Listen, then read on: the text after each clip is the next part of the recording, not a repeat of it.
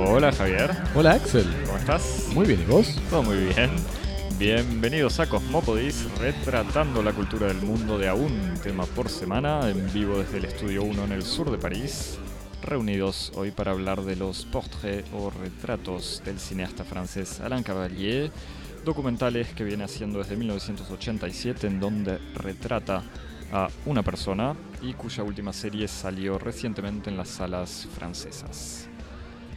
Javier, tenemos anuncios. Tenemos anuncios, eh, bueno, estuvimos recibiendo muchos comentarios y sugerencias por correo electrónico.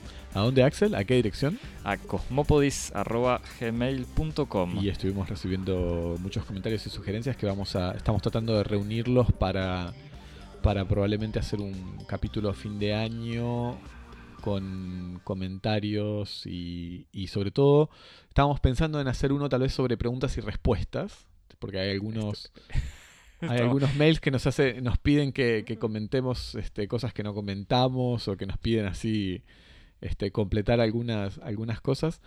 A Así mí me que- preguntaron cuál es tu color favorito, Javi. Así que lo dejo de todo tipo. Entonces, eh, no- es- estas, estas este, interpelaciones nos, nos inspiraron la idea de hacer un capítulo de preguntas y respuestas para diciembre. Así que todos quienes quieran eh, que Cosmópodis le dé respuesta a esa pregunta que los mantiene despiertos por las noches, pongan la mano en la boca de la verdad y Cosmópodis responderá. Así que nos escriben, nos mandan su, su pregunta a cosmopodis.gmail.com. Después tenemos aclaraciones. De todos modos tenemos derecho a no responder. Así Ah, que por aceptamos cualquier tipo de pregunta y elegiremos Por supuesto. eh, la respuesta. Hemos, hemos recibido preguntas muy extrañas. Esas son mis favoritas. Pero bueno, vamos a. vamos a tratarlas. No sé, no sé exactamente qué estás hablando, pero te dejo guardarla. La dejamos Para para, para diciembre. Eh, igual recibimos algunos comentarios que sí me parecía un poco más urgente eh, responder ahora, sobre todo ciertas eh, eh, ciertos insultos contra vos por, por haber defendido a Berlusconi, por lo que me siento obligado a aclarar, que quede más que claro. Me vas a que- rehabilitar, Axel. Claro, que Javier en ningún momento defendió a Berlusconi cuando hablábamos de la película de Sorrentino. Javier defendía a Sorrentino y incluso debo aclarar que la película no es explícitamente pro Berlusconi. Eh, después podemos, podemos seguir discutiendo cuál es la relación con Berlusconi, pero está claro que Javier no, no defendía a Berlusconi, que, que Cosmópodis no... Gracias, no- Axel. no lo hubiese Necesita- aceptado. Necesitaba esa eso, por, si, rehabilitación por si quedaba para poder si- salir tranquilo a la si calle. quedaban dudas de, de cuáles son tus opiniones políticas.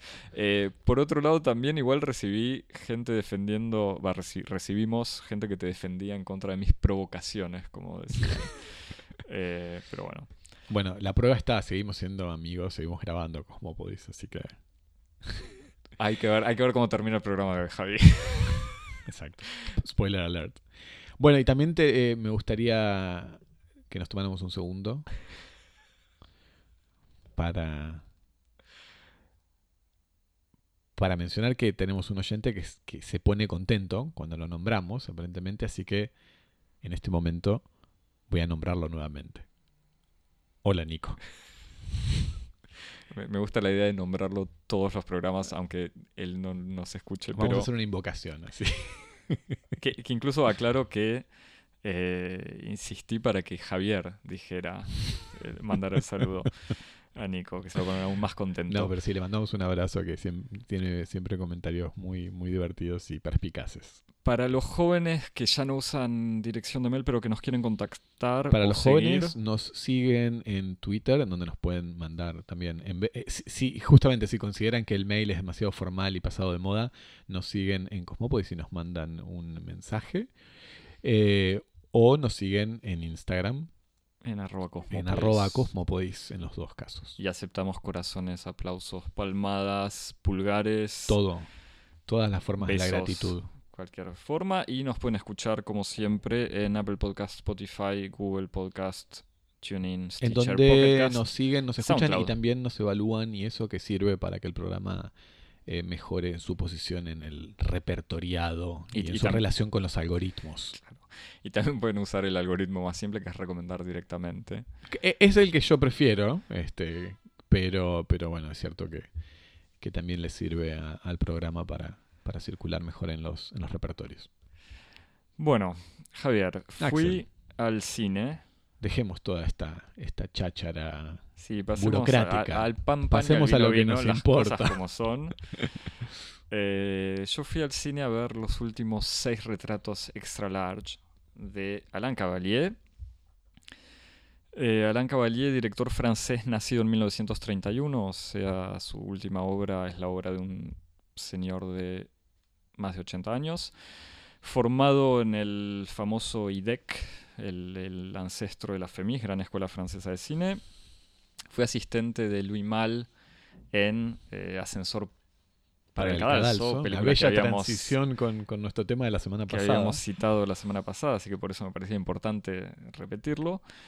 Eh, y Cavalier es un cineasta que trabaja con éxito, con bastante éxito en los años 60 y 70 en un cine de ficción comercial con actores reconocidos como Romy Schneider, Alain Delon, eh, Jean-Louis Jean Trintignant, Catherine Deneuve, y que a, principios de los 80 se empieza a interesar eh, por el cine documental, liberándose cada vez más de, los equipos, o sea, usando cada vez equipos más pequeños.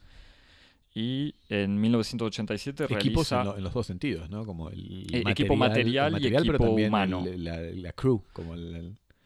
Exactamente, empieza, o sea, en el 87 justamente, eh, hace él solo con él dirigiendo con un camarógrafo y un sonidista, hace una primera serie de retratos que completa en 1991 con una segunda serie. Esta, en cada una de estas series se trata de 12 retratos de mujeres trabajadoras, en general artesanas, eh, representantes, no todas, pero muchas de profesiones en vías de desaparición, que duran entre 10 y 12 minutos consisten, estas dos primeras series consisten en encuentros o charlas con, mujeres que, eh, que ocupan, como decía, profesiones en desaparición y algunas típicamente femeninas, como bordadora, florista, hilandera, y otras un poco menos, zapatera, sopladora de vidrio.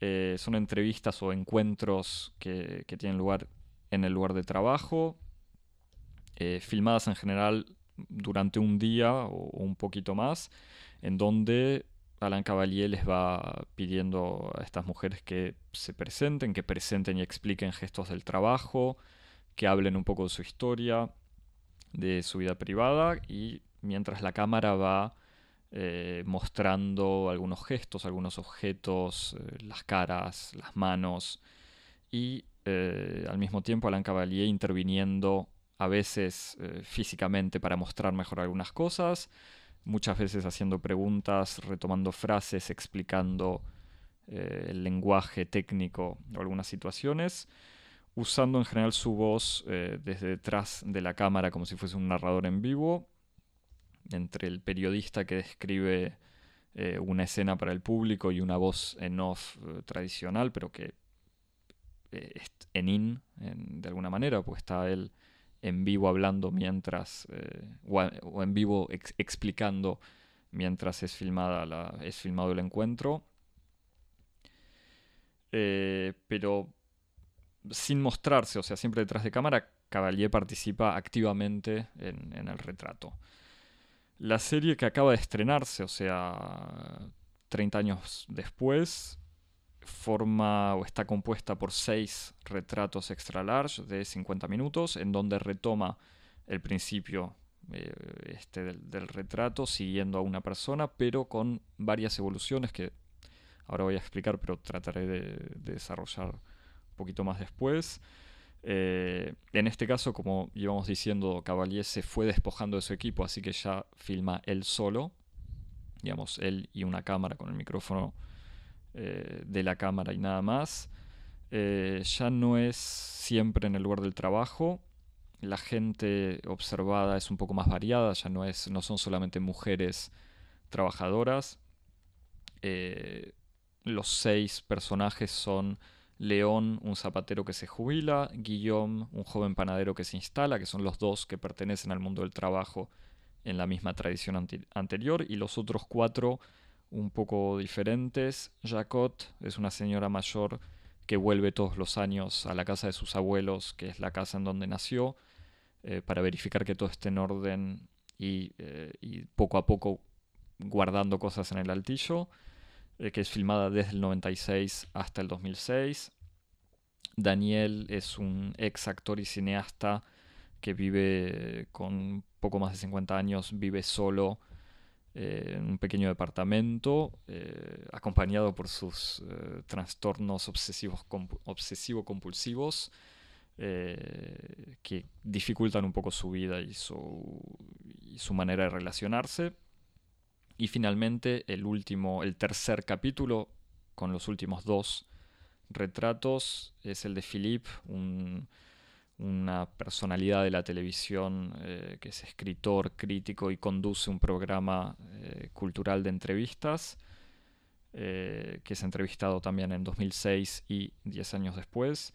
Y Bernard, un actor de teatro, poco conocido, pero que había trabajado con Cavalier en algunas de sus ficciones y que está o es seguido por Cavalier a lo largo de también 10 años presentando su obra unipersonal en distintos teatros más o menos grandes eh, y siempre con Cavalier eh, ahí entrevistándolo en, situaciones un poco profesionales y un poco de la vida íntima y de la vida cotidiana. Javier, eh, déjame si querés aclarar. Intentamos por un lado hacer, de vuelta, eligiendo un solo tema, hacer un, no sé si un programa va a salir, que va a salir más corto, pero no eh, hablar dos horas. Eh, por otro lado, pasamos varias horas antes de empezar a grabar discutiendo sobre Alain Cavalier y su obra eh, y no siempre estando de acuerdo sobre nuestras apreciaciones respectivas. ¿Querés empezar vos o, empiezo yo? si querés empiezo yo. Sí, sí, empieza vos. Javier está, acaba de sacar un palo. Yo que estoy, afilando. estoy afilando mi, espada. No, digamos, el, para rendre compte.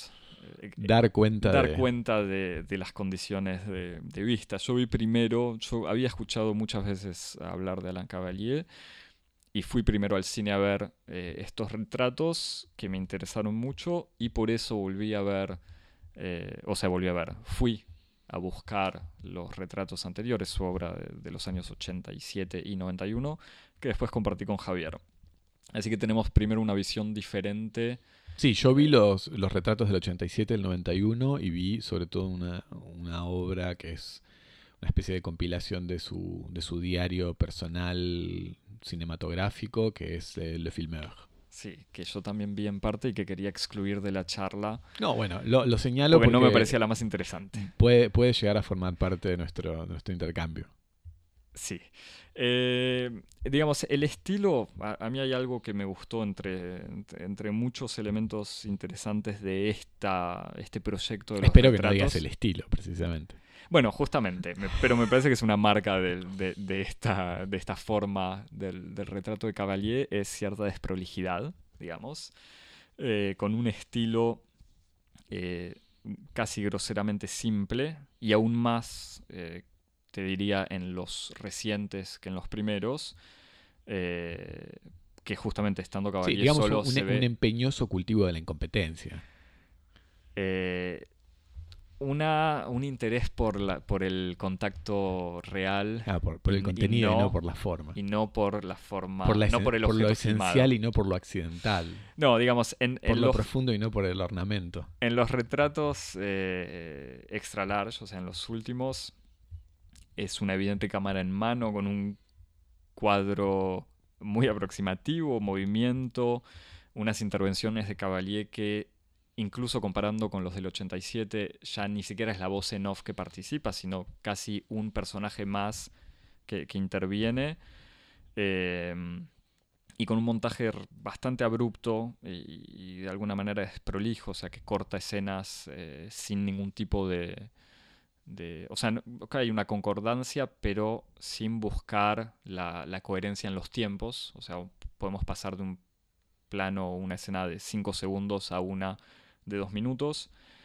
Eh, e, e incluso en, el contenido, estoy hablando de nuevo de los últimos retratos, eh, algunas escenas donde hay, hay diálogo, hay situaciones de alguien haciendo algo frente a otras en donde parece que no pasa nada, donde está Cavalier observando algunos detalles del lugar en donde se va el encuentro.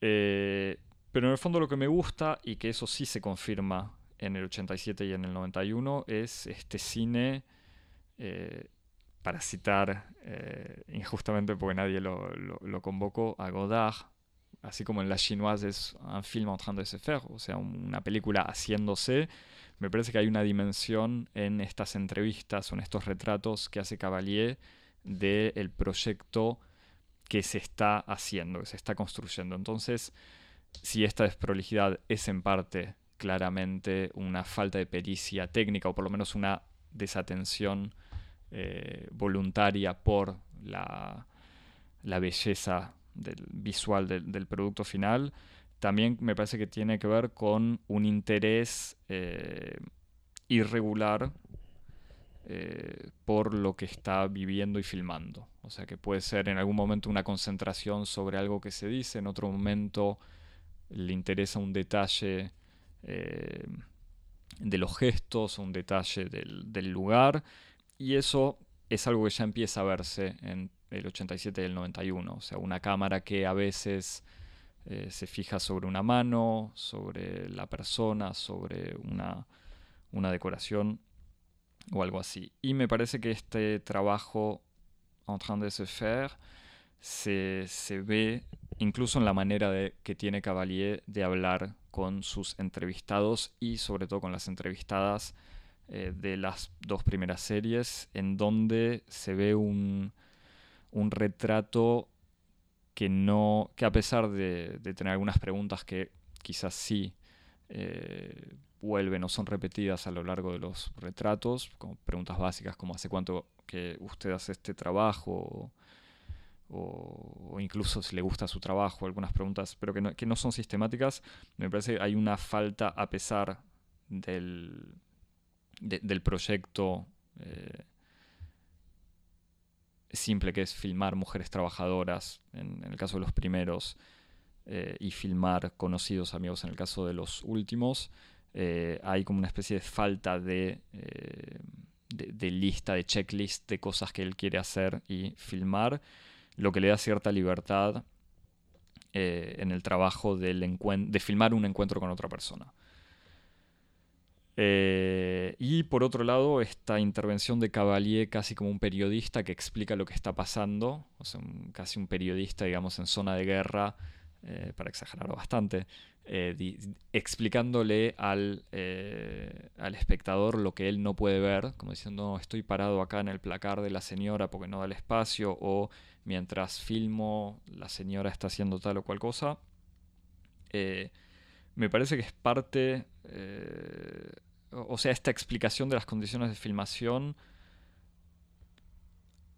completan o, por lo menos ponen a este tipo de documental en una situación absolutamente eh, diferente de lo que sería, de, lo que son muchos documentales tradicionales, en donde en general el director trata, al contrario, de hacerse invisible o desaparecer, y casi que, es considerado como meritorio esa cosa de que la cámara no existe y que la gente hace cuenta que no está la cámara. Cavalier hace casi lo inverso. O sea, participa tanto al punto de ser, y ya me adelanto sobre algunos de tus comentarios, pesado.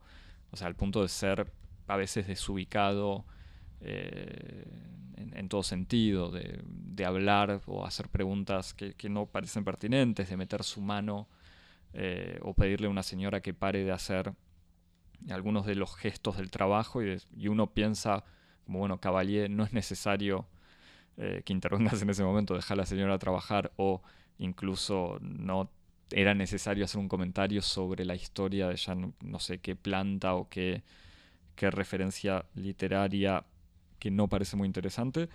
Eh, pero la presencia de Cavalier, de vuelta, siempre fuera de cámara, eh, le agrega elementos sobre las condiciones de producción del documental que está siendo filmado y de la relación con la gente, porque en muchos casos, sobre todo en las primeras series, explica que descubrió a la señora pasando porque él vive justo al lado, justo enfrente, entonces le compraba el diario, o a la señora que hace que arregla colchones, él pasaba siempre por la calle y la veía por la vidriera otra vez.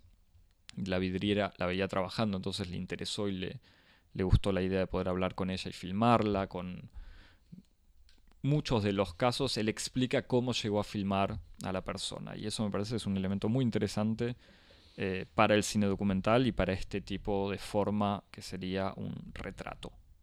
Sí, eh, yo estoy bastante en desacuerdo con el modo en que en que mm, percibí esas intervenciones de Cavalier eh, como explicitando, como vos decías, el, dispositivo del documental, así como subrayando y visibilizando permanentemente su intervención como realizador, como como responsable de la puesta en escena, este, como narrador, eh, en el sentido en el que eh, me parece que esas intervenciones eh, y ese modo de, incorporación de su figura en tanto que narrador, en tanto que realizador, no, no contribuye tanto a una crítica de las condiciones de producción del documental, que es lo que me parece que en el fondo vos eh, le, le criticás a esos realizadores que pretenden como desaparecer detrás de la cámara,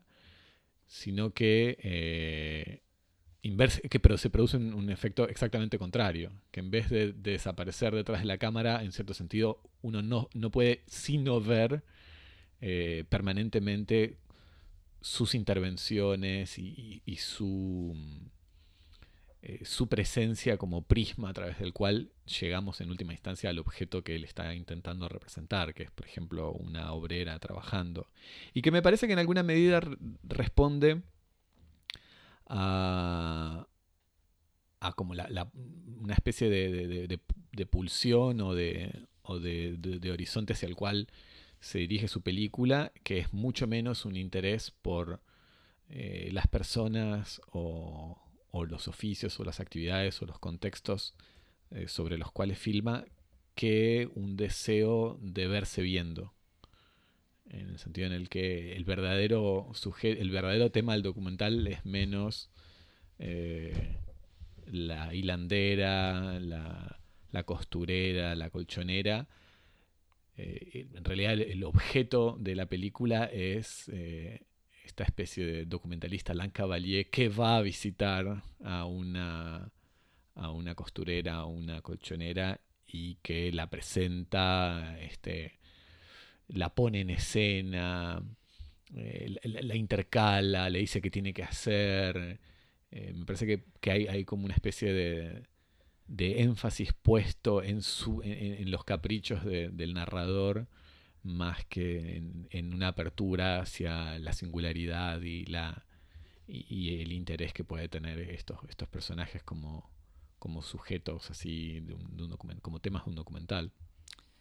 Eh, sí, me yo no, critico a, los documentalistas que quieren hacerse eh, invisibles de alguna manera. O sea, no, no, no tiene que ver con, con, una crítica, una necesidad de que cada vez, Javi, si yo, sabes que mi, mi, primer enemigo es el narcisismo en el, en el documental, mi palabra preferida para criticar a un documental.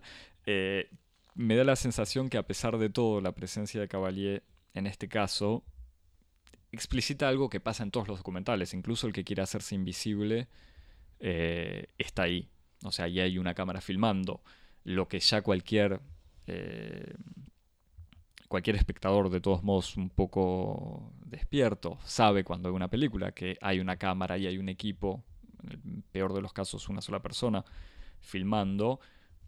Caballé lo hace aún más explícito. Y me parece que eso se le, puede reconocer eh, como, como parte de su reflexión sobre eh, el documental o lo que es filmar a alguien. Y que sí puede sonar, eh, eh, no sé si trágico, pero de todos modos, si alguien está filmando a otra persona, o sea, si se está haciendo un retrato de alguien, hay alguien que hace un retrato también.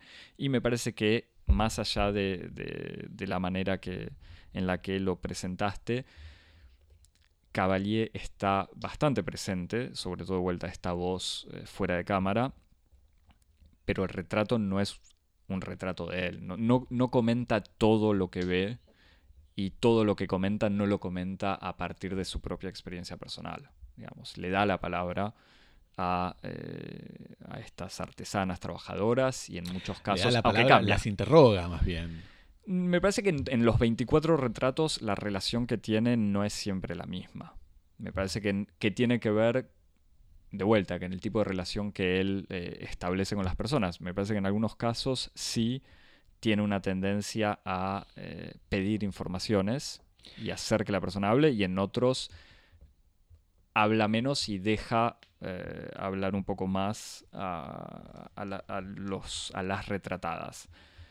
Que de vuelta, en, los casos de los últimos retratos, en los que salieron ahora en el cine, cambia también eh, de a dos maneras. Primero que el, retrato ya no es un retrato individual, o sea, en, estos 24 retratos del 87 y del 91, salvo algunas excepciones donde aparecen colaboradores en general, Cavalier trata con una sola persona. En los retratos extra large, o sea que ya son más largos, que implican mucho más tiempo, eh, Cavalier filma o incluye de alguna manera las interacciones, como si fueran parte de la construcción del retrato de una persona. O sea, el panadero obviamente está ahí explicando cómo hace el pan o instalándose, pero está trabajando con su mujer, con su hija que está muy presente, con algunos de sus empleados que están ahí, incluso el, actor de teatro que es el que está que trabaja solo, también se lo ve mucho en situaciones de familia,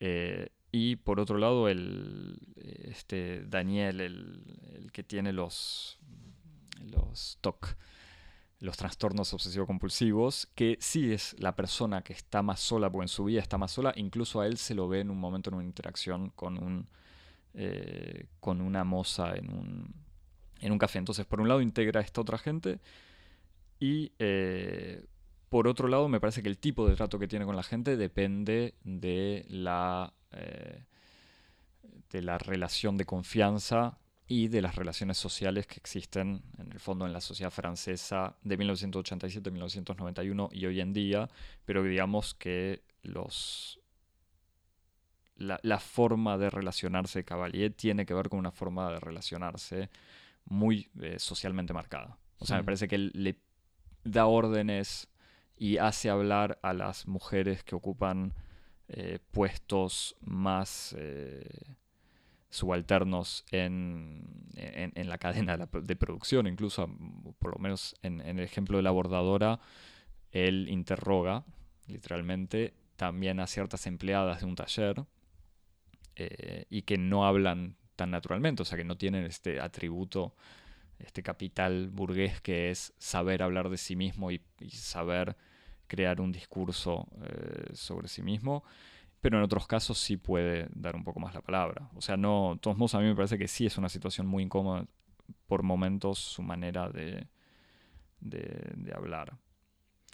Eh, si querés, antes de, de, pasar a esta relación que hay entre retratador y retratado, eh, cuento un poco más. En la serie nueva, por ejemplo, con el panadero, me parece que el retrato es interesante porque al salir o, al tener diferentes etapas, o sea, el final de la, de la primera panadería en donde trabaja este panadero y todo el trabajo de preparación de la nueva panadería, eh, con una preparación como si fuese una mudanza, o sea, preparar los hornos, elegir dónde van a ir las paredes, dónde van a ir las... Eh, el mostrador y diferentes cosas y después probar esos hornos, o sea, empezar a preparar el pan, o sea, más que el pan, la pastelería para la, apertura del nuevo local, hay toda una dimensión en donde el retrato se construye por lo que dice la persona, por lo que hace la persona, o sea, por lo que se ve de la persona, por lo que por la relación que tiene este panadero con sus eh, empleados, con su hija, con su mujer,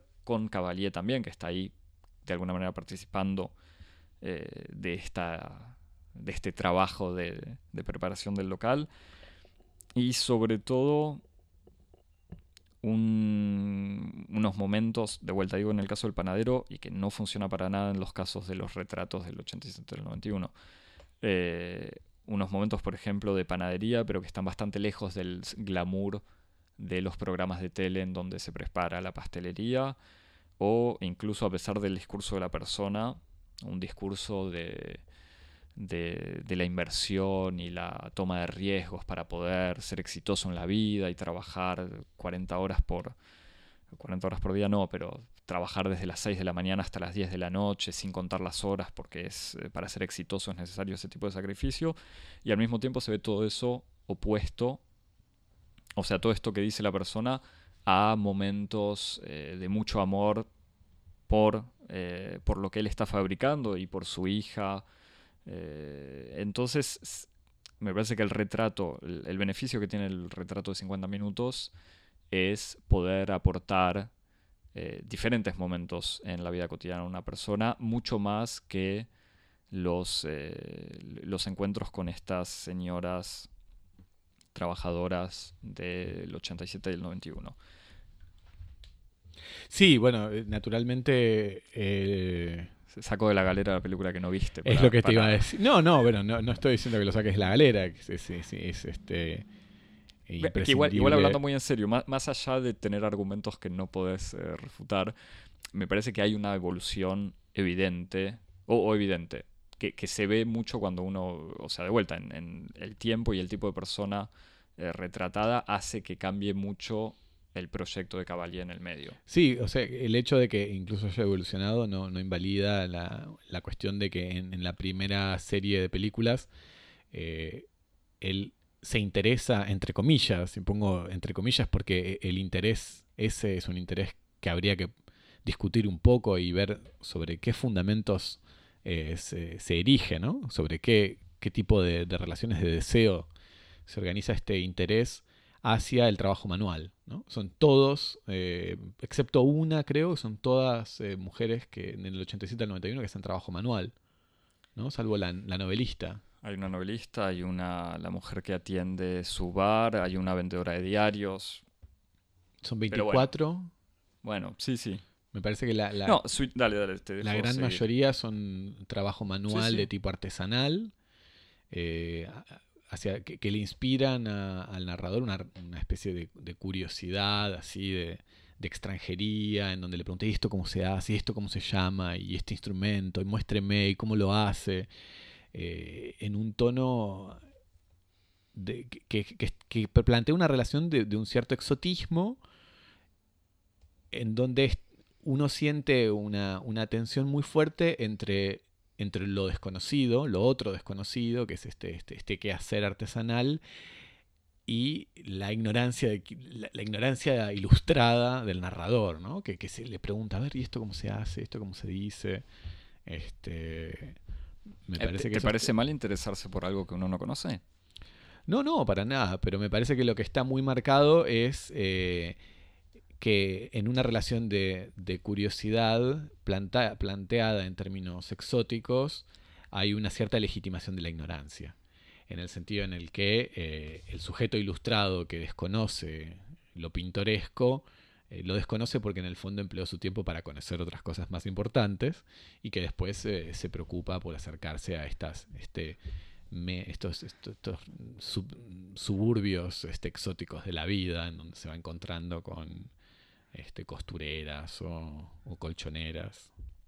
Sí, entiendo lo que decís. Me, parece, que no todas las ignorancias son, son creadas iguales. A, mí me parece, entiendo lo que decís, me parece en parte lo cual, discúlpame, está especialmente presente en esta especie de relación imaginaria que existe entre el trabajo artesanal y el trabajo artístico. Ah, ah, bueno, ahí es donde, él ve en el trabajo artesanal como una especie de paralelo imaginario del trabajo intelectual, del trabajo artístico, dice, ah, sí, porque en el fondo el trabajo de un costurero es igual que el trabajo de un realizador o cosas por el estilo, este, pasando por alto los momentos tal vez más este, escandalosamente chocantes de las consecuencias materiales del trabajo, como por ejemplo las deformaciones, de, las deformaciones del cuerpo del obrero. Si, si, estás evocando eso es porque justamente lo muestran las películas. A mí estoy de acuerdo con vos que la comparación que él hace, y es una obsesión que tiene y que me parece extremadamente incómoda cada vez que dice, ay, en el fondo estas mujeres que trabajan con sus manos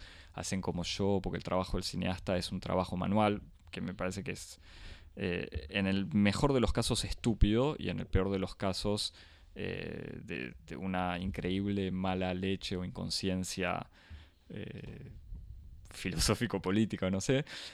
Pero por otro lado, me parece que tiene en, su manera de retratarlas, o sea, muestra también las consecuencias, y, lo muestra explícitamente, un momento que de todos modos no deja de ser incómodo, es cuando le pide a las mujeres que muestren las manos, que no es algo sistemático, pero en muchos casos lo hace y le dice, ay, ese pulgar deforme tiene que ver con el gesto que repite y le duele. Tiene esos momentos que son incómodos, pero que no es... Eh, me parece que estoy de acuerdo de vuelta con esta fascinación. No sé cuán exotizante es, eh, o por lo menos no me parece que sea tan simplemente una manera de crear una jerarquía entre trabajo manual y trabajo intelectual o artístico, pero eh, sí tiene esta fascinación igual por el... No, me parece que es más complejo. Manual. Me parece no es que hace una, una jerarquía entre trabajo intelectual y trabajo artístico, sino que me parece que es todavía una falta un poco más rebuscado en el sentido en el que hay una identificación imaginaria entre el trabajo intelectual y el trabajo artesanal, siendo el trabajo artesanal una forma eh, estetizada y artística del trabajo manual, como si hubiera una especie de, en el fondo, de separación espiritual entre el trabajo artesanal, que sería un trabajo artístico, y el trabajo manual fabril, que sería como si un espacio así como del trabajo manual este, más indigno. Como que hay una especie de fascinación con estos oficios del artesanado en donde hay una cierta forma de... Eh, del logro de la, de la, perfección, de la excelencia a través de la ejecución del gesto, eh, que, le, que, le, que, le, otorga una especie de dignidad artística que se planifica solo en la medida, en la, en la medida de la comparación con el trabajo del artista, no del, del, trabajo del artesano per se, me parece. Pero bueno, eso es. No, me parece, yo veo un poco lo que decís, me parece que en muchos, que, que, es, no sé si peor, pero me parece que en muchos casos él tiene como cierto respeto por la dignidad del trabajador, eh, anulando cualquier sistema eh, eh, o estructura de, e, económica del trabajo en, la sociedad. Porque en el fondo tiene el mismo tono, el mismo tono fascinado cuando habla con la señora que limpia baños que con la, eh, con la que hace flores artificiales. Eh, y a mí me parece que todos modos es algo problemático en su cine esta manera de si no, o sea, no es tapar ni confundir, pero por lo menos ignorar absolutamente los diferentes eh, puestos ocupados por estas mujeres, porque de vuelta, obviamente, en los primeros, en, las primeras dos series, eh, no es lo mismo cuando él habla con la empleada que limpia baños, cuando habla con la eh, costurera que trabaja en un taller para alguien más, o cuando habla con la dueña del taller o con la jefa del taller. Eh, porque obviamente el tipo de relación con el trabajo no es la misma. Eh, pero por otro lado, y volviendo al, ejemplo que daba sobre la, mano deforme o las consecuencias del trabajo, de un trabajo de vuelta, en, estos casos o en estos retratos hay muchos casos de mujeres que empezaron a trabajar a los 17 años o más jóvenes y que tienen 65 y están todavía trabajando, o sea, llevan 50 años repitiendo los mismos gestos.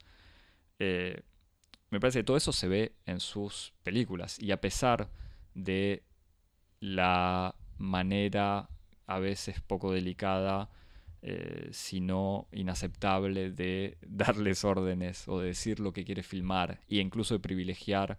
Hay unos momentos que son muy incómodos donde él le dice a una señora, no, no, haga eso de vuelta o vuelva para atrás. Y cuando la señora está cosiendo algo, no puede volver para atrás solo para que él pueda filmar, en donde en el fondo se nota que en su cabeza sí hay una jerarquía entre la película que él está filmando y el objeto que la señora está cosiendo. Eh, pero me parece que a pesar de todo eso y de sus intervenciones por momentos pesadas, eh, en la película sí se puede ver eso, o sea, se puede ver las diferentes situaciones de cada una de estas mujeres, se puede ver el peso del trabajo, las mujeres incluso diciéndolo con orgullo cuando la, colchonera, la señora que arregla colchones, que los tiene que subir ella sola hasta el quinto piso a veces o bajarlos eh, también por las escaleras, comenta que, eh, que ella va a seguir trabajando de eso hasta que se muera y dice no, que ella va a poder trabajar hasta que se muera y lo dice con, cierto orgullo. Eh, uno de todos modos no puede ver eso sin pensar como por qué esta señora que ya tiene 65 años tiene que cargar colchones de dos plazas por cinco pisos por escalera. Entonces, y es, esto lo comentábamos antes de empezar a grabar, pero a mí me parece que uno de los logros de Alain Cavalier es que muy a pesar de él y de ciertos intereses propios y de ciertas preguntas que él no busca hacer, aparecen elementos muy interesantes en estos retratos. No, yo no diría que es un logro de Alain Cavalier. Yo diría que... Es, un logro no haberlo impedido. No, me parece que es, este, este es un juicio equivocado. Me parece que hay algo en, eh, hay algo en, los, materiales audiovisuales, hay algo en, la fotografía y hay algo en las películas que admite que una obra pueda tener una, lectura documental y una lectura eh, crítica eh, de, una obra. Y en ese sentido, eh, una misma, un mismo rodaje, una misma película, en una misma película convergen dos regímenes, que uno es el régimen, el régimen de lo que se ve y otro es el régimen de una mirada. Efectivamente en la película se ven manos, se ven eh, condiciones este, sociológicas de explotación y de deterioro físico y todas esas cosas. Eso se ve porque una película siempre puede ser vista como un documento. Hay algo, como, como dicen los teóricos de la fotografía, hay algo que, es del orden de lo indicial, de lo indicio, de, una especie de, índice de realidad que hace que tanto la, película como, como, la fotografía pueden ser, más allá de su carácter artístico, estético, lo que sea, siempre pueden ser un documento. Y en ese sentido, esas cosas se ven. Pero si nos preguntamos por eh, la película como el resultado de una cierta mirada de un autor que se llama Alain Cavalier, me parece que ahí sí hay, otras críticas para, para hacer. En ese sentido, no es lo mismo las manos que se ven que la mirada que ven esas manos. Sí, al mismo tiempo no es que las manos aparecen escondidas en un rincón y yo que soy extremadamente observador. No, no, pero no es una cuestión, no es una cuestión del régimen de visibilidad. No, no, no, no, porque no es una cuestión del régimen de visibilidad. No es si se ve poco o se ve mucho. Se ven. Pero una cosa es cómo se ven. Porque vos podés ver las manos y vos también podés ver el modo en que él solicita que las manos sean presentadas a la cámara. El modo en que las manos aparecen en escena, son puestas en escena. O sea, eh, una imagen es lo que uno ve y también el tipo de, el, tipo de puesta en escena este, que, la produce. Y en ese sentido uno puede ver la película como, como un documento, como un documento de las condiciones de, las vidas de, las artesanas o de los trabajadores manuales, pero uno también lo puede ver como una, obra de un documentalista que tiene un acercamiento fuertemente... A ver, en, donde, en donde me parece que no puede, no son equivalentes el interés y la fascinación. Hay algo de la fascinación que tiene mucho que ver con lo exótico, con lo extranjero, este, y qué es, es lo, que, lo que marca estas miradas así de, este, de Alain Cavalier por este mundo que, representa como, como exótico en última instancia. A, mí lo que no me convence el exotismo es que en el fondo de vuelta todas estas mujeres trabajan en París y Alain Cavalier decide ir a filmarlas y esto es parte de las cosas que él dice cuando, cuando habla, eh, porque las pero para vos el exotismo es un problema geográfico de distancia que de kilómetros. No, pero me parece que tiene que ver con cierto contacto eh, en la vida cotidiana e incluso de vuelta. En el momento de filmarlas está esta voluntad de compartir algo. No es de tomar el lugar ni de compartir años o lo que sea. Pero me parece que hay cierta... Eh, es, injusto criticarle, eh, o sea, criticar como si él filmara desde, con un zoom desde lejos en la selva como si estuviese observando un rinoceronte. No, pero el una- problema de la distancia es un, es un problema que, que es un problema fundamental, no es un problema cuantitativo. O sea, uno puede estar muy cerca de alguien eh, y al mismo tiempo estar muy lejos. Este, me parece que... Eh, me parece que hay un diálogo, me parece que la manera de entablar el diálogo con las, eh, con las personas entrevistadas no es siempre la misma, pero que sí hay diálogos y que en estos 24 retratos... No, no es siempre la misma, 30, pero en el 87 y el 91 está marcado por, por un- un- un- una, fuerte, una fuerte característica de asimetría eh, entre, entre sujetos que, eh, que no están acostumbrados a la toma de la palabra, que, que no están cos- acostumbrados a, a- a tener un, un rel- un relato sobre sí mismos y un cineasta que viene a interrogarlos. Después, tal vez... Sí, me- esa- me parece que exageras un poco la forma, pero sí, estoy de acuerdo que hay una simetría. O sea, de vuelta, me da la sensación que en la película, a pesar de todo, eh, la película termina mostrando mucho más que la voz en off o que la voz fuera de cámara de Cavalier, la voz en vivo, porque de vuelta, no es una, la diferencia con una voz en off, sería, y ahí sí sería extremadamente violento, si Alan Cavalier le agregara una narración por afuera del momento de relación con las personas que entrevista. Esta voz fuera de cámara, pero en vivo, le agrega, por, No, por lo menos no- las hace frente de la gente. diferencia. No, sí, sí, sí, no es lo mismo de vuelta. Filmar a alguien y fi- filmar a alguien y después a- agregarle un discurso por atrás que filmar a alguien mientras uno le habla en vivo. Por otro lado, no, no es que sea lo mismo, pero es interesante que, por ejemplo, el modo en que él practica eh, esa especie de, de lengua del montaje en tiempo real, en donde su voz al mismo tiempo está presente en el mismo presente que sus entrevistados y al mismo tiempo está fuera del plano eh, de, la conversación. Por ejemplo, él dice, bueno, y ahora cortamos a negro, y ahora acercamos a esto.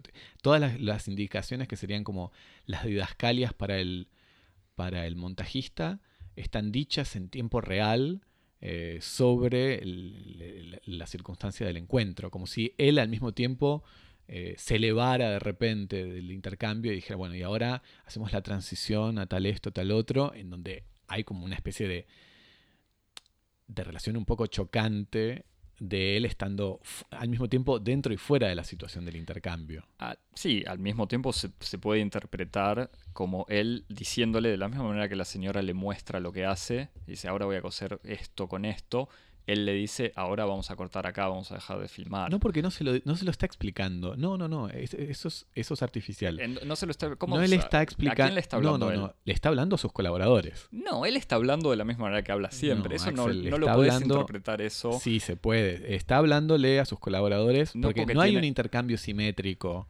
No es un, no es un momento de encuentro. Eh, en Eso no lo podés, eso lo, está ju- lo estás decidiendo vos ahora. No lo estoy diciendo porque ella, lo- lo- sus interlocutoras no reaccionan a estos comentarios. No es que les esté explicando.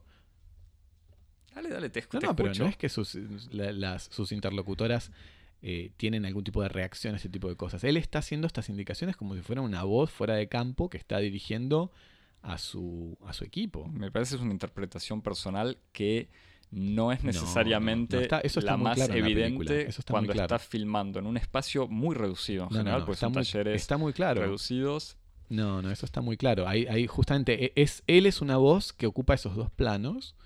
eh, uno que es el de la entrevista y otro que es el, el- el de- el del narrador que justamente se eleva a la circunstancia de- del encuentro para hacer todas estas didascalias de montaje en tiempo real.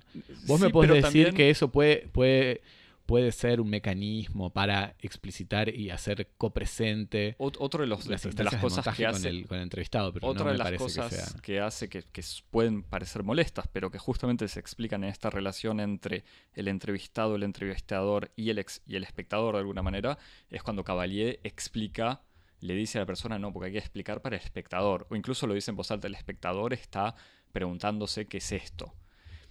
Me parece que es una manera, eh, no, no sé si torpe o rara, por lo menos un poco habitual en el documental, pero Igual- es una manera de explicitar que quede lindo o no, que parezca de más o no, pero no me parece, de vuelta, me parece que en el trato con, eh, con las artesanas, las obreras, hay momentos que son eh, absolutamente inaceptables, situaciones donde él agarra la herramienta y las empieza a apilar, o, o un montón de cosas así, o que le dice, no creo que le agarre la mano a nadie, pero a veces acerca su dedo para señalar, y eso, de vuelta, viéndolo desde lejos, ya se nota eh, la imposición de su mano eh, en el espacio de trabajo de otra persona, y es eh, bastante feo.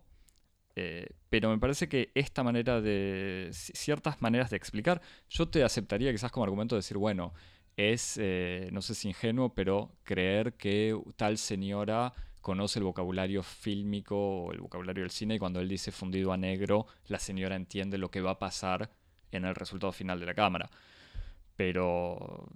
No, a mí me parece que, Pero no sé, eso también sería... indiscutiblemente esas intervenciones no están dirigidas al, a, la, a, la, persona entrevistada. Me, parece que no, es interesante hacer un catálogo de esas intervenciones, pero me parece que hay algunas que sí son para la cámara, cuando dice filma acá y señala acá, que lo dice en volumen bajo, cuando él narra, como cualquier narrador en el mismo volumen que en el que hace preguntas, no hay que...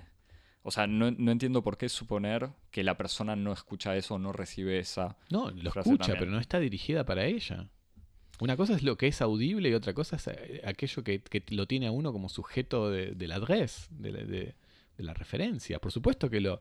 Pero es como... Es, pero es, es, exacta el mismo, es exactamente el mismo régimen de, palabra que la relación entre, entre, entre, las conversaciones de los amos y la servidumbre. La servidumbre escucha lo que se dice, pero esas palabras no están dirigidas para ellos. Sí, pero cuando hay una explicación de... Hay, hay de vuelta en la situación que no es la de un amo y la servidumbre, pero yo entiendo lo que querés decir, me da la sensación que es más ambiguo. Me parece que hay situaciones de vuelta, no voy a volver a mirar los retratos para notar cuándo dice qué, pero me parece que hay momentos donde sí le dice a la cámara, filma esto, y está claro que se dirige a la cámara, y otros momentos donde son es, es, esta voz en off que describe algo, dice algo, ahora vamos a hacer algo que no es exactamente el mismo tipo de gesto.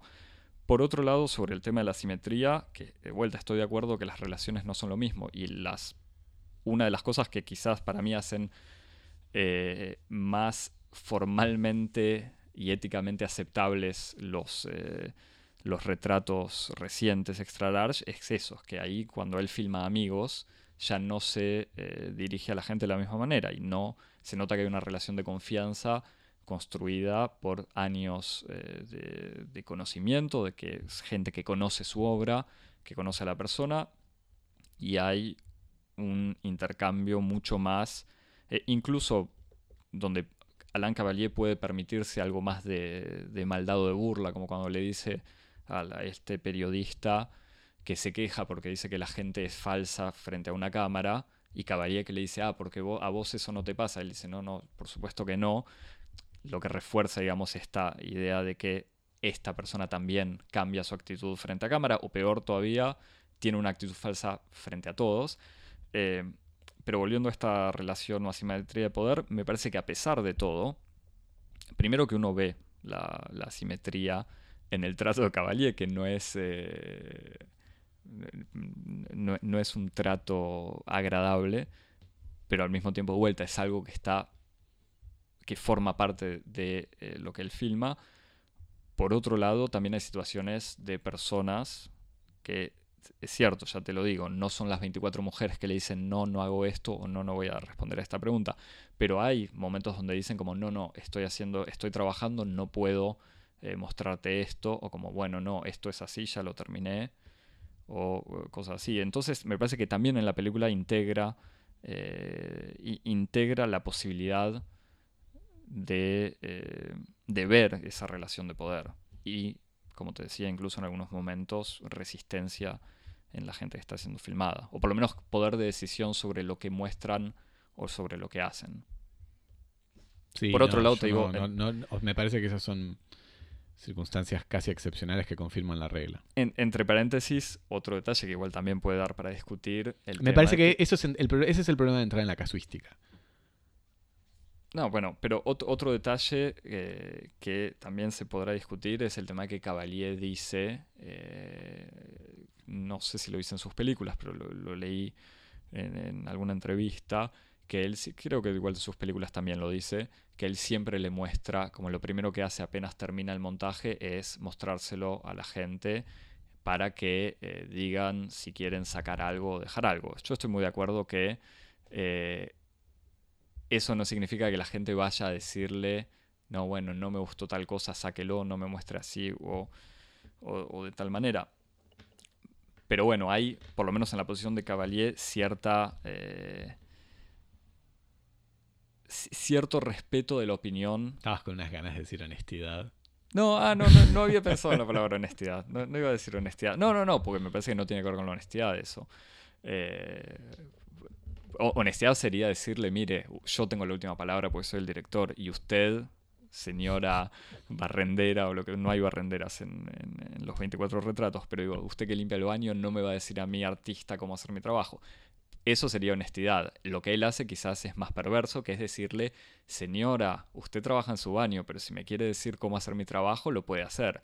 Y él dice muy orgulloso en todas las entrevistas, incluso, o sea, las más recientes, que nunca en su vida alguien le pidió sacar algo.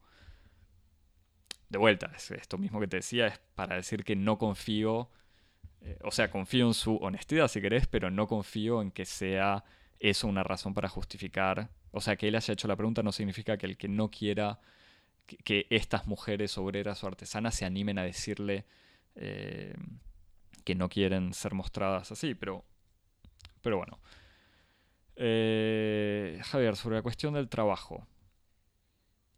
Si querés de vuelta, evoco eh, en, los últimos retratos está este retrato de León, el zapatero, que después de 46 años trabajando en el mismo taller, no, en el mismo local, o sea, su local donde está solo, eh, se jubila. Y que Cavalier filma los últimos dos meses de, de, su trabajo, de su local, y sobre todo toda la última semana con los vecinos, clientes que pasan a saludarlo, hacerle regalos, y todo el proceso de vaciamiento del local. O sea, cuando León, que ya cerró el local, empieza a sacar todas las herramientas que tiene, los zapatos que nunca fueron eh, recuperados por, los clientes que los habían dejado, cuando vende las máquinas y todo eso.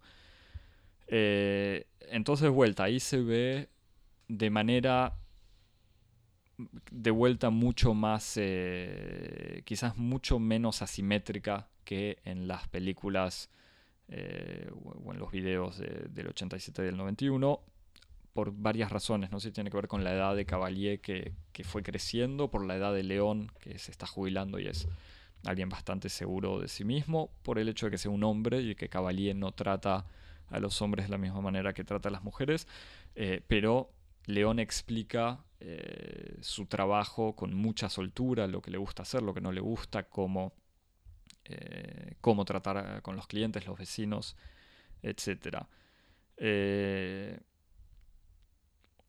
Y, de vuelta, está esta dimensión, está esta fascinación, si querés, por el trabajo manual eh, que evocabas antes, pero está también está, lo, que te decía antes, con mucha maldad, este interés relativamente sincero, eh, o relativamente, me parece absolutamente esta curiosidad por un trabajo que él no conoce, o sea, y que no, eh, por un montón de razones de vueltas sociales, está claro que Cavalier disfruta siendo una personalidad del cine y un artista, eh, pero me parece que, hay un interés sincero por ciertos tipos y ciertos universos de trabajo que no conoce. De la misma manera que en YouTube puedes ver mil millones de videos sobre cómo se fabrica tal, diferentes cosas, y que hay como una fascinación por lo desconocido sin necesariamente caer en un exotismo.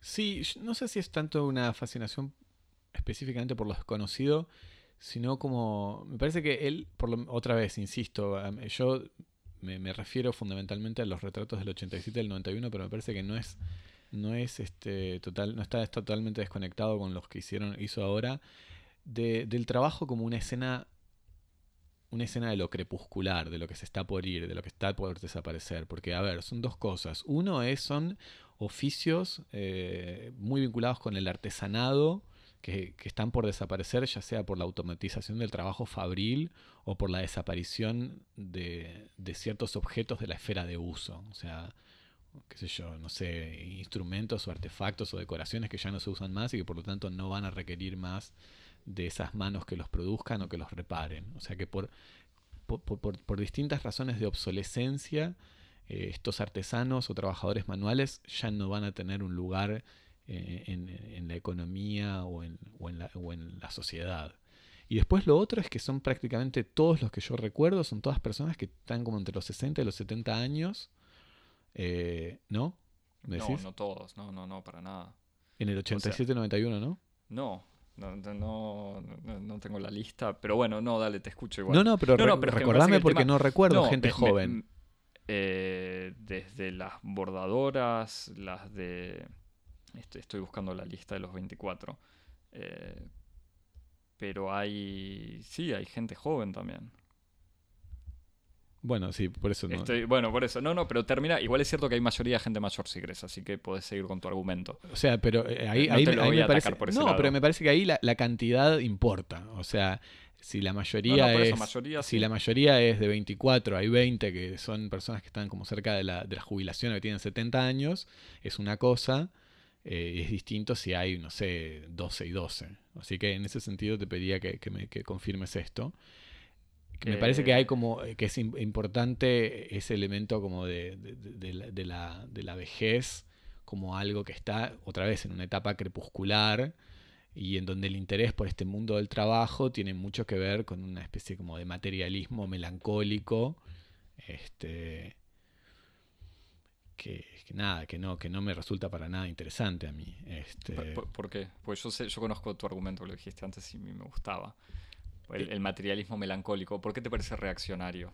No, es que, como te decía, me parece que hay, es como una, repetición este, farsesca de, un primer giro materialista, que es, el, si querés, como la, gran tradición del, materialismo y de la crítica del mundo del trabajo que aparece en el mundo en el siglo XIX, este, con el marxismo en adelante.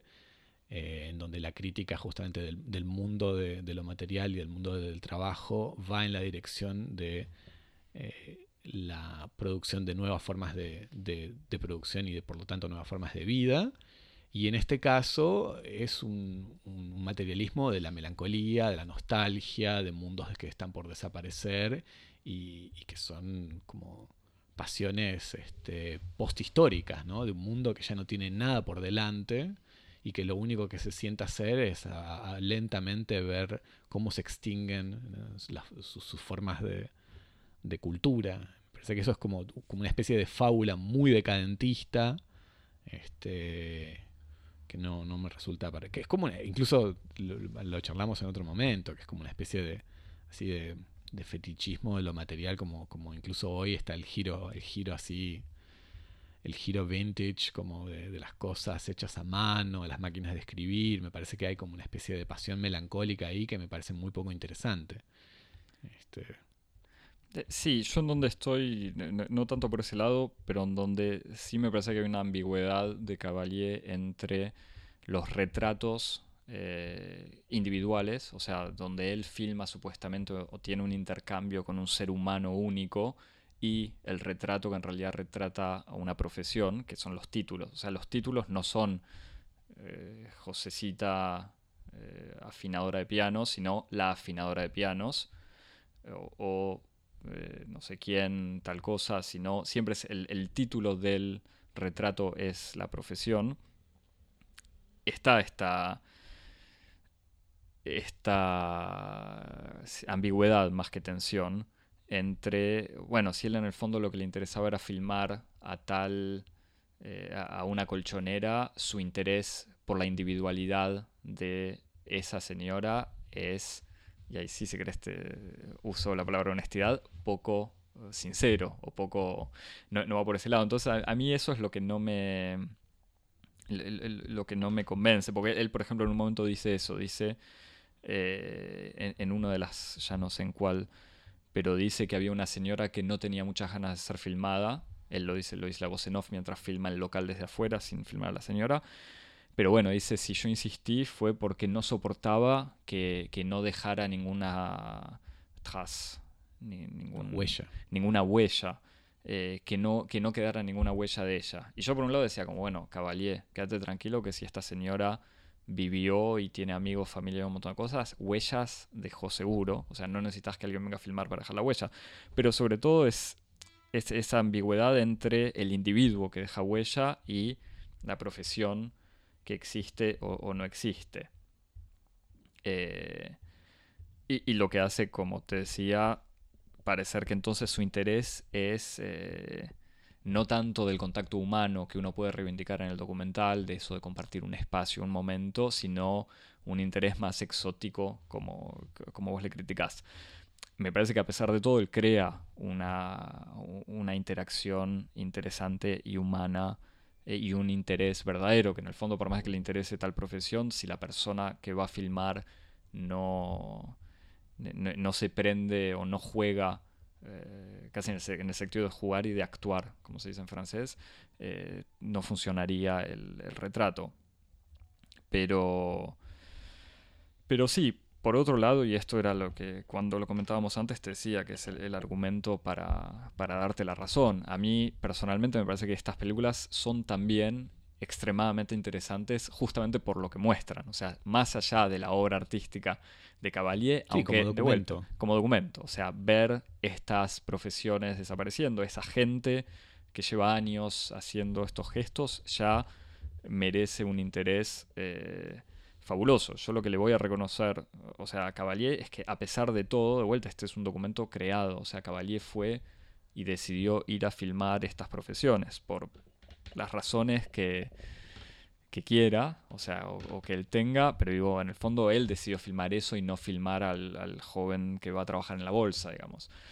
Así que no me parece que sea solo anecdótico o solo una consecuencia secundaria de Cavalier poder ver las manos deformes o gastadas de una señora o el gesto eh, o el material o la herramienta que usa tal otra persona en su trabajo y que, de vuelta, poder ver eso gracias a, eh, al proyecto de Cavalier, proyecto que de vuelta, como insisto, me parece que es interesante, pues fue cambiando, o sea, fue parte de una búsqueda, de una investigación que fue cambiando entre el 87 y el 91 y entre el 91 y después, eh, hace que su obra, o por lo menos los retratos, sean interesantes si querés volver al, o sea, no, para volver y seguir discutiendo, pero el tema de Filmer, o sea, la película donde él hace un diario, a mí eso no me gustó y no me interesó y me parece que justamente se pierde esa dimensión de curiosidad por el otro que, hay. No, es que, o sea, sería relanzar un poco la discusión en, una dirección muy larga y, muy compleja, pero en el fondo me parece que precisamente, o sea, para, para tu argumento es esencial dejar afuera el filmer porque es exactamente, eh, digamos, eh, la, dirección hacia la que yo siento que va su, cine y su mirada, que es este profundamente subjetivista en el sentido en el que él está sobre todo fascinado en él mismo como sujeto observador. Lo sí, es un, básicamente es la compilación de, de su, su, diario personal audiovisual, en donde él básicamente hace como una especie de diario de todas las cosas que le pasan y filma y comenta al mismo tiempo y es de una extraordinaria banalidad este, y de una extraña negligencia formal y, y, constructiva. Así que me parece que no, no vale la pena prolongar la discusión y me parece que precisamente es capital para, para, para argumentar lo que vos estás este, señalando. Eh, suprimir esta, esta, esta obra capital dentro de la obra de, de Cavalier. Yo creo que capital porque además fue premiada en Cannes. Exactamente. O sea, capital en el sentido reconocida. Por otro lado, si querés, me parece que no son necesariamente las dos caras de una misma moneda, pero es una tensión seguramente que existe en la obra de Cavalier. O sea, esa voluntad de participar, pero también esa voluntad de filmar a otra gente y esa conciencia de que filmando a otra gente, de todos modos, es él el que está filmando. No me gusta la palabra tensión parece que resuelve mucho cosas que no. No es una tensión, me parece, pero bueno. Es eh, una ambigüedad, no sé cómo querría llamarlo, una eh, dialéctica. No, no, pero digo, me, parece que la palabra tensión es útil en la medida en la que produzca, en donde esté incluido dentro del mismo proceso creativo la contradicción. Eh, me parece que justamente que no, que no hay un no hay un trabajo sobre las contradicciones. Eh, no lo sé, yo no conozco la obra entera. Yo no vi ninguna de las películas, así que no puedo hablar. Eh, la lección que tengo que tomar es no hablar sobre películas que no vi. Eh, Voy a tomar nota. Está bien, no, bueno, igual los, los retratos eh, 87-91 sí habías visto, así que no, no, es, no era puro pura charla por, por, el placer de discutir. Javier, igual yo sé que vos seguro sí querés recomendar algún tipo de artista sobre el trabajo. Por no, ejemplo, bueno, algún... sí, no, que cuando pensaba un poco en, en todo lo que no me interesaba, el, la, cómo filma el mundo del trabajo, Cavalier, pienso en la obra de, de Harun Faroki, este, que me parece que es precisamente todo lo contrario en todos los sentidos. Así que Sí, Nada. yo pensaba, bueno, que no, no, lo, no, lo, introduje antes, pero obviamente estos retratos hacen pensar en los daguerreotipos de Agnès Varda, que hace esta película para la tele de, de una hora, me parece, que se llama Daguerreotype, sobre los comerciantes de la calle Daguerre, que es la calle en donde vive actualmente incluso, pero donde vivió vive y trabaja. toda su vida Varda y donde estaba también justamente su, su taller, su, su productora, la productora donde trabajaba con Jacques Demy. Eh, entonces es. Y de igual yo amo a Agnès Varda y, y, me parece que su. No, que su obra es mucho. De, y en ese sentido también es mucho más completa eh, como obra, pues son, como lo comentamos antes, la Rue Daguerre es una constante en la obra de Varda. Entonces tiene una manera de integrar a los retratos, para llamarlos de alguna manera, que ella hace sus vecinos en algo mucho más amplio que la simple curiosidad de Cavalier. Eh, pero bueno, obviamente recomiendo eh, también eh, los daguerreotypes de Varda. Javier. Axel. ¿Algo más? ¿Quieres seguir quejándote? No, no, no. Le voy a pedir al pasante que, que, que, que organicemos mejor las agendas para que pueda, para que pueda no. discutir sobre cosas sobre las cuales tenga conocimiento. No, no, de, a, a, todo esto igual yo aclaro que la, la, salida en el cine fue una salida eh, muy. Eh, no completamente fugaz, pero fue corta e irregular. Me parece que todavía salen de a una estas películas en una sola sala. Mm. Pero bueno. Javier, eh, para la gente que nos quiera mandar más preguntas, eh, nos escriben de tu maltrato de Alain Cavalier. Para o, que me escriban los, los, abogados de Alain Cavalier a cosmopodis.gmail.com y para seguirnos en redes sociales como Twitter o Instagram. Nos seguís en arroba cosmopodis. Y nos escuchás, te suscribís o simplemente nos escuchás cuando querés en Apple Podcast, Google Podcast o tu aplicación de podcast favorita, también en soundcloud.com y en medium.com donde tenemos los resúmenes eh, de los episodios y, y, no sé muchas cosas más. pero lindas imágenes siempre. Eh, y las playlists que empezamos a hacer sí, ahora. Sí. Que, que tuiteamos por ahora pero hasta que descubramos cómo ponerlo. Eh, Javier, hasta la semana que viene. Nos vemos la semana que viene. Chau. Chau.